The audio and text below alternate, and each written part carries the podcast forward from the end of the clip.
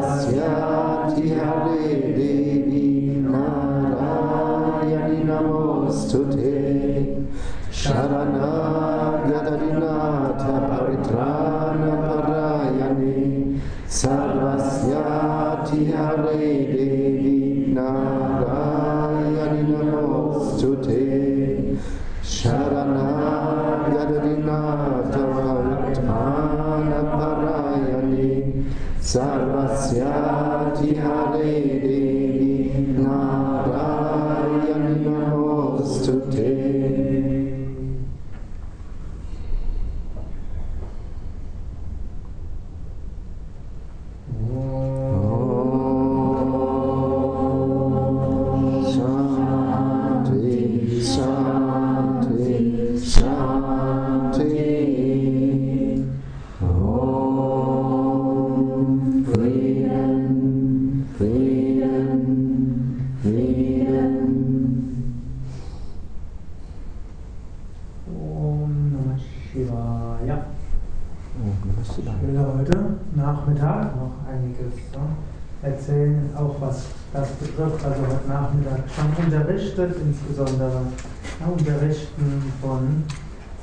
Samanu, Bastrika und Ujjayi Meditation. Und da war einige Tipps geben. Das ist jetzt erstmal allgemein dafür, wie man das einführt und in welchem Kontext man das einführt und so weiter. Damit werden wir uns dann die nächsten Male beschäftigen. Aber ähnlich wie bei der Yogalehrerausbildung, hier lernt er erstmal die Mittelstufe anzusagen und nachher lernt man, wie man dorthin führt. So ähnlich lernt er jetzt erstmal so die, die Essentials, kann man sagen, Ansagen, eben Kapalabhati, Wechselarten mit Samana und Bandhas und ja, auch die Astrika und Ujjayi-Meditation und wie man das dann einführt, das werden wir dann später behandeln. Gut, ich habe hier einen Zettel mit Fragen und ich habe ja schon gesagt, wenn es Zettel sind, dann kann ich auch immer drauf eingehen. Ich habe zwei Fragen, diese stehen im, für mich im Widerspruch zum Yin Shin Jutsu. Also, wie heißt das? Yin Shin Jutsu, japanisches Heilströmen. Ich bin jetzt nicht mit japanischen Heilströmen äh, vertraut und kann deshalb wenig sagen, was dort gesagt wird. Grundsätzlich, es gibt ja unterschiedliche Systeme und unterschiedliche Weisen und die unterschiedlichen Systeme werden alle ihre guten Gründe haben. Und äh, meistens ist gut, man lernt erstmal ein System und dann kann man nach einer Weile auch gucken in seiner eigenen Unterrichtspraxis, ob man Weisheiten des anderen Systems irgendwo mit einfließen lässt. Das ist ja auch immer schon geschehen. Also die spirituellen Traditionen haben sich sehr viel mehr ausgetauscht, als sich das den meisten bewusst ist. Beispiel manchmal gibt es heute ne, in Kirchen, die beschweren sich, dass heutzutage die Menschen so eine Patchwork-Spiritualität hätten. Sie würden sich von überall etwas zusammen glauben. Das ist gerade vor kurzem eine Studie, die zeigt, dass gerade die regelmäßigen Kirchgänger, wenn sie unter 60 sind, dann haben die eine hohe Offenheit für Meditation und Yoga und so weiter. Und äh, das wird zum Teil mit Sorge gesehen, aber das war immer so üblich. Das Christentum selbst ist ne? Patchwork. Ne? Religion basierend auf dem Judentum.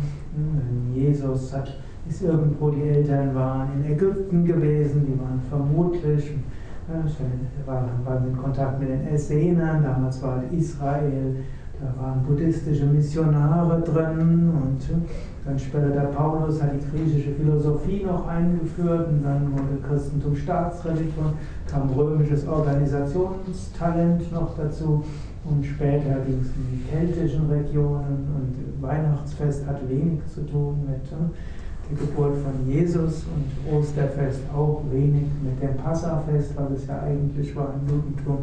Und so ist es auch beim Pranayama durchaus auch denkbar, die eine oder andere Sache mit einzufügen und sich zu inspirieren und auch zu fragen, wie kriegt man das zusammen, wenn man mit beidem irgendwo verbunden ist. Ich empfehle zwar irgendwo, sich für ein Hauptsystem zu entscheiden, wenn man etwas weitergibt. Dann gibt es natürlich Heilsystem, da kann man sagen, macht man das eine und fortgeschritten Pranayama das andere. So wie es hier manche gibt, die machen Reiki um, als Heilübertragung und persönlich machen sie dann jeden Tag eine Stunde Pranayama, um ihr Energielevel hochzuhalten. Kann man also durchaus machen. Ich will nur sagen, bezüglich dieser japanischen Yin Shin Shinshin Jutsu. Yin Shin Jutsu. Yin Shin Jutsu bin ich nicht der Spezialist. Jutsu. Jutsu. Shinshin Jutsu. Also die Anzahl der Nadis im Yoga ist 72.000, im Yin Shin Jutsu sind es 2 mal 72.000, ist 144.000. Ich muss dazu sagen, auch in der Yoga-Literatur findet man unterschiedliche Angaben, wie viele Nadis es gibt. Das hat sich jetzt heute unter den Yogameistern, man könnte sagen, glücklicherweise eingebürgert, dass alle von 72.000 sprechen. Und so spricht auch die Hatha Yoga Pradipika. Und die Hatha Yoga Pradipika ist eben der Text, der jetzt heute der entscheidende ist, insbesondere in der Art des Pranayama, wie wir ihn bei Yoga Vidya unterrichten. Aber es ist immer die Frage, wo fängt ein Nadi an und wo hört es auf? Das ist wie wenn man fragt, wie viele Adern hat der Mensch? Und dann liest man auch manchmal unterschiedliches. Und dann kann eben ein Teilabschnitt als eigene Nadi genommen oder ein längeren. Dann können wir einfach sagen, das sind unterschiedliche Zählweisen. Ob irgendjemand tatsächlich die 72.000 durchgezählt hat, weiß ich jetzt nicht. Aber es ist nicht undenkbar. Also darf jetzt nicht vergessen, das stammt ja aus überbewussten Zuständen. Man kann den Astralkörper genauso sehen wie den physischen Körper. Man kann die Chakras sehen, man kann die Nadis sehen. Und in einem überbewussten Zustand kann man auch Dinge schneller sehen als in einem Normalbewusstsein. Und so ne, kann man jetzt auch nicht gleich sagen, ne, das ist jetzt nur eine grobe Schätzung. Oder, also es kann sein, dass es jemand im Überbewusstsein so gesehen hat, aber dann kann man eben auch unterschiedliche Zählweise haben.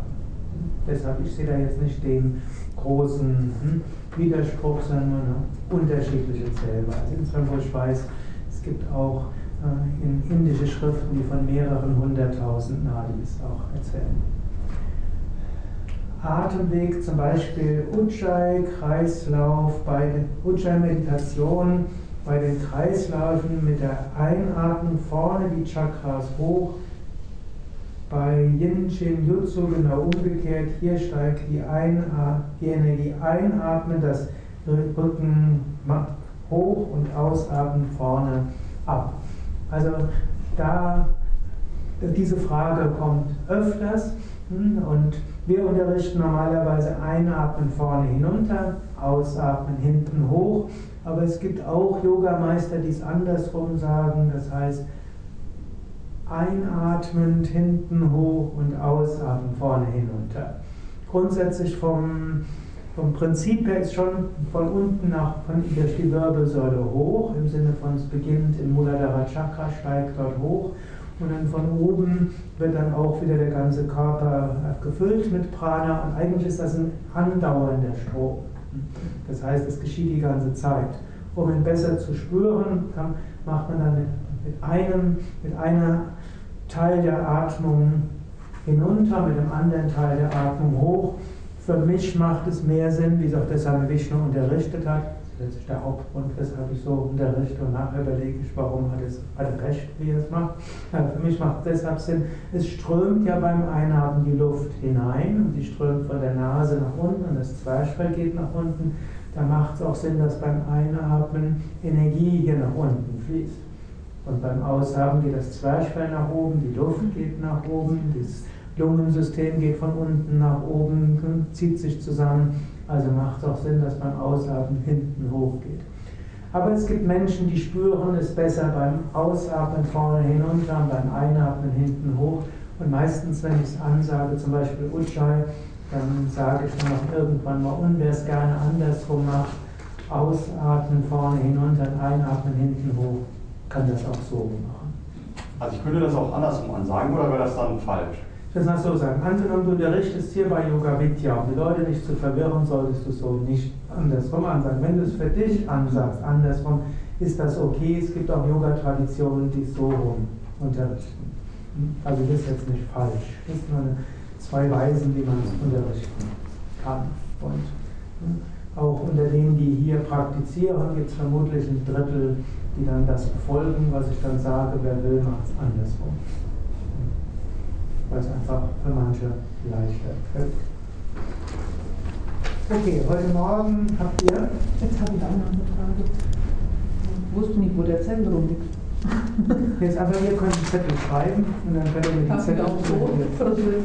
Kannst du jetzt auch persönlich machen. Ja, bei Kapalabhati äh, heißt es jetzt, wäre eigentlich günstiger am Ende oder überhaupt äh, Atemübungen. Und wenn man das nachts um 10 macht, Also- wir dann noch Kapalabhati am Schluss? Hm, Gut, zun- zunächst mal, normalerweise unterrichten wir die Atemübungen zu Anfang einer Yogastunde.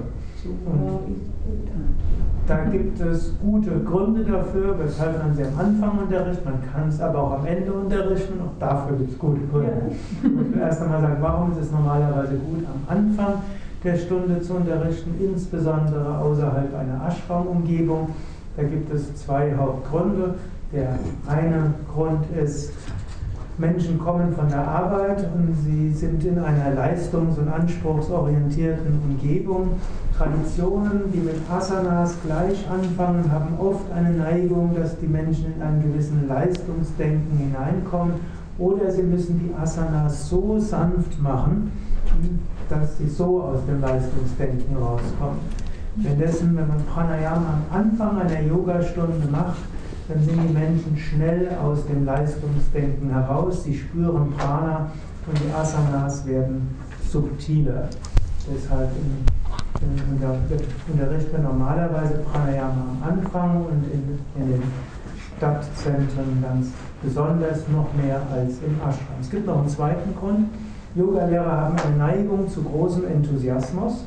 Und gerade enthusiastische Le- Lehrer haben eine Neigung, die Dinge, die zuerst kommen, etwas länger zu machen als das, was zum Schluss kommt.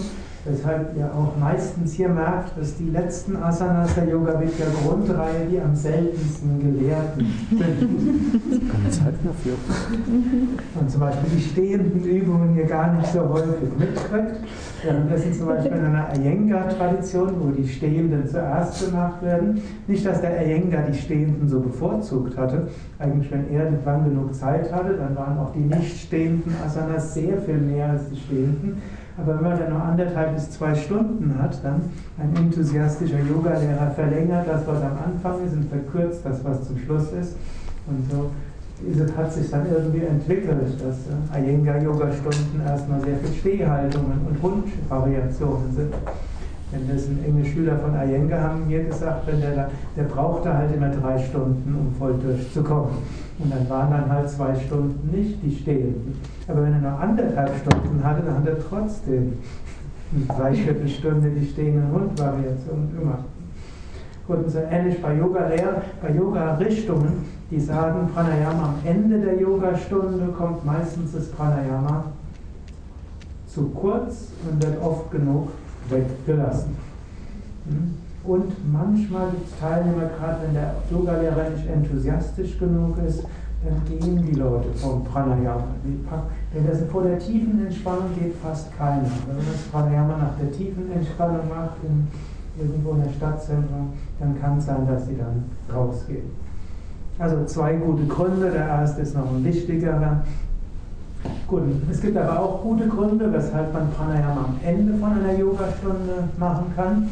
Und das ist zum Beispiel, wenn ihr das, wenn ihr hier hm, das macht äh, und ihr schon um 6 Uhr Pranayama hattet und dann seid ihr noch von 7 bis 9 Uhr sitzen, dann macht man eine lange Pranayama-Sitzung und dann machen wir gerne, dass wir nicht um 9.15 Uhr nochmal eine halbe, dreiviertel Stunde sitzend machen, dann macht man erst die Asanas und dann das Pranayama am Ende. Oder auch manchmal Kundalini-Yoga-Intensivseminar ist das halt so, man sitzt schon zwei, drei Stunden, bis die Yogastunde beginnt. Und dann macht man nicht gleich mit Sitzen, sondern macht das Sitzen am Ende. Plus es gibt auch so, wenn man erst Asanas macht, fällt es oft leichter zu sitzen und es fällt dann auch leichter, mehr Prana im Pranayama zu spüren. Und wenn ihr fortgeschritten, mal auch später für euch selbst unterrichtet außerhalb von einer, As von einer Ashram-Umgebung und ihr wollt besonders viel Pranayama machen, könntet ihr auch sagen, ich mache erst die Asanas und diszipliniere mich, dass ich die Züge genug durchgehe und mache dann nachher länger Pranayama, dann ist vielleicht die Erfahrung vom Pranayama tief. Deine Frage war aber, am Ende, wenn man es am Ende macht und Kapalabhati und Wechselatmung, können die Menschen dann überhaupt einschlafen? Mhm. Normalerweise können die Leute trotzdem gut einschlafen. Also es, ne, es hat zwar erst erweckend, aber man kann sogar, ich gebe ja auch zum Beispiel Sadhana intensiv, wo die Teilnehmer viermal am Tag Pranayama üben und die machen um 21 Uhr nochmal drei Runden Kapalabhati, 20, 30 Minuten Wechselatmung, als letztes drei bis vier Runden Bastrika. Sie haben trotzdem jetzt keine Schlafprobleme. Sie brauchen vielleicht insgesamt weniger Schlaf als Menschen, die nicht so intensiv Pranayama machen, aber das Einschlafen ist auch nicht das Problem. Manchmal ist das eine oder zweimal der Fall, aber die Menschen legen sich ja nicht gleich nach der Stunde im Yogazentrum hin, sondern die gehen erst nach Hause, hat es Prana-Zeit, sich, sich zu setzen und nachher ne, können Menschen durchaus Was spricht dagegen ist, vor der Endentspannung zu machen? So kenne ich das eigentlich, wenn überhaupt am Ende dann noch vor der Endentspannung, aber Also nicht noch nach. Also ich würde es empfehlen, nach der Endentspannung, vor der Endentspannung fällt es den Menschen oft schwer, sich dann zu konzentrieren. Und die sind zum Teil etwas müde geworden und der Geist braucht mal eine Zeit, wo er entspannt. Also es gibt Ausnahmen, aber im Normalfall, meine Erfahrung ist, wenn man Pranayama am Ende macht, die Erfahrung der Menschen ist normalerweise, normalerweise, es gibt Ausnahmen, normalerweise intensiver nach der tiefen Entspannung. Da sind sie wieder wach und sie sind irgendwo ne, konzentriert. Der Geist hat eine Weile gehabt, wo er nicht aktiv sich auf etwas konzentriert hat, sondern wo er einfach entspannen konnte. Und typischerweise die Hälfte der Menschen in der tiefen Entspannung nickt auch ein. Und genau diese Hälfte wäre die, die beim Pranayama Schwierigkeiten hätten, sich zu konzentrieren, die nicht bei der tiefen Entspannung einnicken, die hätten auch keine Schwierigkeiten, sich beim Kapalabhat, bei, der, bei dem Pranayama gut zu konzentrieren. Ja. Aber auch hier, es, gibt, es ist auch eine denkbare Variation, dass man das Pranayama vor der tiefen Entspannung unterrichtet. Das geht auch. Aber man kann Pranayama am Anfang der Yogastunde machen, man kann es nach der tiefen Entspannung machen und es ist auch denkbar, es vor der tiefen Entspannung zu machen. Gut, wir hatten über Kapalabhati, aber vielleicht noch, bevor ich jetzt weitergehe, auch nochmal die Frage, wer darf überhaupt fortgeschrittenes Pranayama unterrichten? Es gibt jetzt keine Notwendigkeit, dass er ne, dafür eine offizielle Autorisierung bekommt. Am Ende der Woche kriegt er sowieso ein Zertifikat. Aber im Sinne von, was ist sinnvoll? Ich sage, man sollte nur fortgeschrittenes Pranayama unterrichten, wenn man auch selbst praktiziert und wenn man selbst täglich meditiert, wenn man täglich Asanas übt, täglich fast täglich Asanas übt und wenn man auch täglich das fortgeschrittene Pranayama übt, mindestens drei, drei Runden Kapalabhati, 20 Minuten Wechselatmung mit der Samano-Konzentration und äh, den Bandas und mindestens ab und zu mal auch Bastrika übt und ab und zu mal eine intensive Zeit mal gehabt hat, Bastrika regelmäßig zu üben, wie ihr es jetzt in der Woche habt. Außerdem sollte man sich an die Sattva-Regeln halten bei der Ernährung, also kein Fleisch essen, kein Alkohol trinken, nicht rauchen und keine Drogen zu sich nehmen im Sinne des Betäubungsgesetzes. Das trifft so ein bisschen, was den Astralkörper durcheinander bringt und, die, und eben die Wirkung von Pranayama so ändert, dass das nicht nur positiv sein kann. Wenn man sich daran hält, dann kann man, wenn man eine Neigung dazu spürt und seine Schüler dazu inspirieren kann, auch fortgeschrittenes Pranayama unterrichten. Man sollte jetzt nicht als Yogalehrer fortgeschrittenes Pranayama nur deshalb unterrichten, weil man denkt, damit kann man mehr Geld verdienen oder ne, irgendwo die Teilnehmer wünschen es, sondern man sollte tatsächlich auch selbst praktizieren. Ansonsten bringt man es nicht mit dem notwendigen Prana rüber und ne, das ist dann auch nicht im Sinn der, ne, der Pranayama-Praxis. Ich nehme an, das ist euch klar. Ich will es nur hier auch nochmals erwähnen. es gab mal eine Phase, ne, in den Mitte der 80er Jahre hat der Same Vishnu sehr stark Pranayama auch propagiert und hat mich auch beauftragt, das Pranayama weiterzugeben. Und dann gab es dann viele Zentren, die es dann unterrichtet haben. Und dann gab es sehr viele Teilnehmer, denen das sehr viel Spaß gemacht hat. Und dann gab es irgendwann keinen Yogalehrer, der es unterrichten konnte. Und dann wurden dann Yogalehrer, fingen dann an, es zu unterrichten, die selbst fast kein Pranayama geübt haben. Und dann hat er Same Vishnu gesagt, nee, dann hören wir es lieber wieder auf in den Zentren. Sagen, es darf nur eine Ashram-Umgebung sein, wo wir genügend Menschen haben, die es kompetent unterrichten. Und ansonsten, wer Pranayama unterrichtet, soll schon regelmäßig Pranayama machen, Asanas machen, meditieren und sich an die Sattva-Regeln halten, insbesondere kein Fleisch, Fisch, Tabak und Drogen.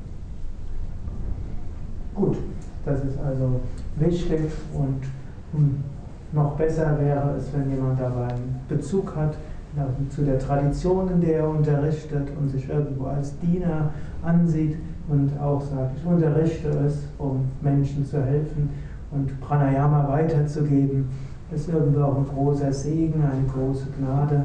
Und ich weiß, wenn ich dieses fortgeschrittene Pranayama unterrichte, dann fließt auch irgendwo eine Lichtkraft, eine Lichtenergie. Und genau das will ich bei den Menschen bewirken und ermöglichen.